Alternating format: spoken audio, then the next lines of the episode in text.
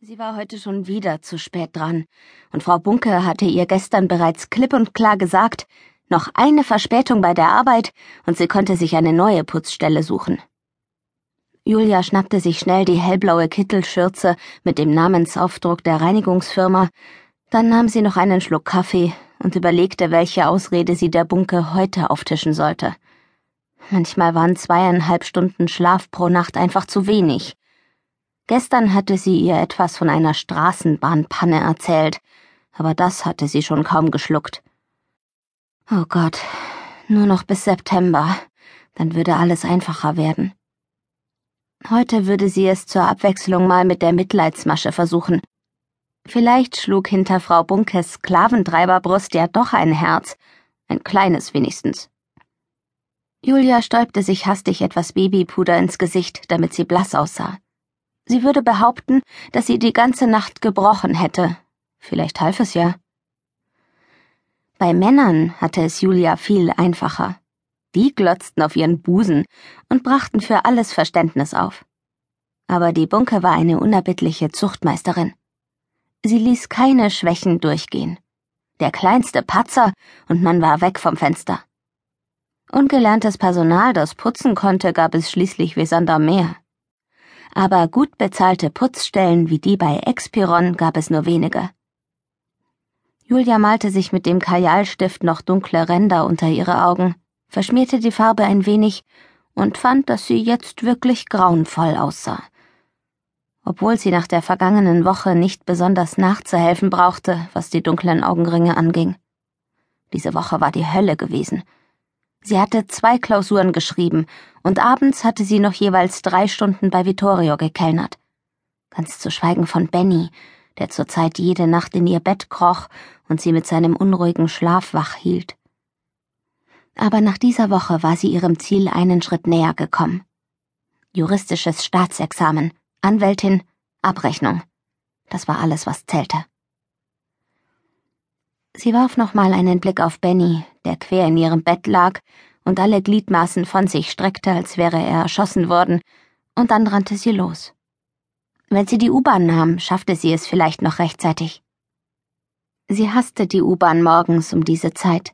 Entweder der U-Bahnhof war völlig leer und gespenstisch, oder es lungerten seltsame Gestalten herum, Betrunkene oder Verrückte, die Leute anpöbelten und manchmal auch ein Messer zückten, nur zum Spaß, nur um anderen Angst einzujagen, je nachdem, wie sie gerade drauf waren. Sie stopfte ihr langes, dunkles Haar unter die hässliche gelbe Wollmütze, zog zwei Pullis an und darüber noch die dick wattierte Jacke, und schon sah sie aus, als würde sie 70 Kilo wiegen. Das war gut so. Sie wollte nicht auffallen oder hübsch aussehen, nicht in der U-Bahn um diese Zeit. Es reichte ihr schon, wenn sie im Restaurant dauernd angemacht wurde. Jeder Kerl über 14 und unter 90 meinte, weil sie hübsch und heiß und jung war, hätte er ein Recht darauf, sie dämlich anzuquatschen aber auf einem verlassenen U-Bahnhof angemacht zu werden, das war für sie der Horror. Das war ihr einmal vor zwei Jahren passiert. Zwei betrunkene Touristen hatten sie belästigt. Sie waren ganz alleine auf dem Bahnsteig gewesen, kein Mensch weit und breit, und sie hatten Julia gepackt und sich aufgedrängt und dachten auch noch, es würde ihr gefallen.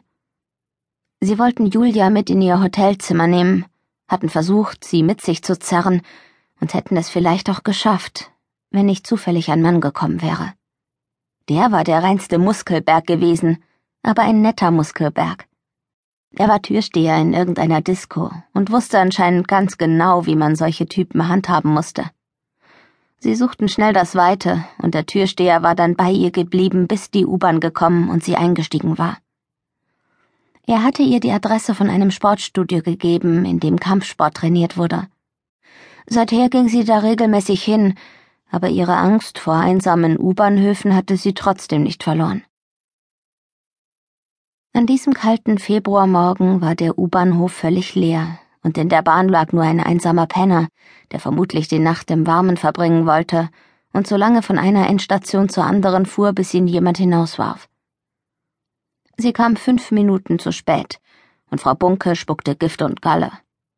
Julias Entschuldigung von wegen Magenverstimmung und die ganze Nacht erbrochen tat sie mit einem wütenden Grunzen ab, Und hätten sich nicht zwei andere Kolleginnen krank gemeldet, dann hätte die Bunke Julia wahrscheinlich an Ort und Stelle gefeuert. Aber so war sie auf Julia angewiesen und schluckte die Verspätung mit einer letzten Ermahnung hinunter. Gott sei Dank. Zur Strafe durfte sie für den Rest der Woche die Toiletten ab Etage 10 aufwärts putzen. Toiletten waren wirklich eine Strafe, besonders die Herrentoiletten.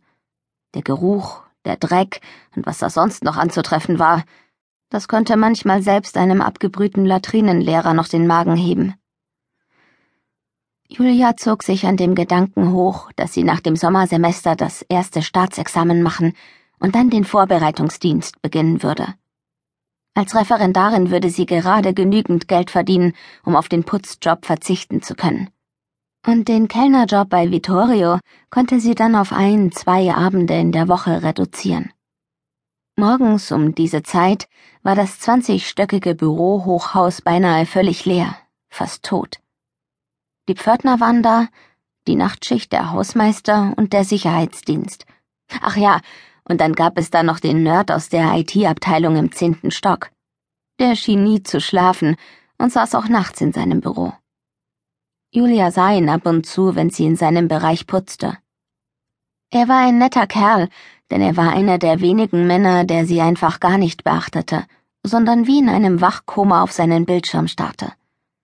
Vermutlich nahm er es nicht einmal wahr, wenn sie kurz über seinen Schreibtisch wischte.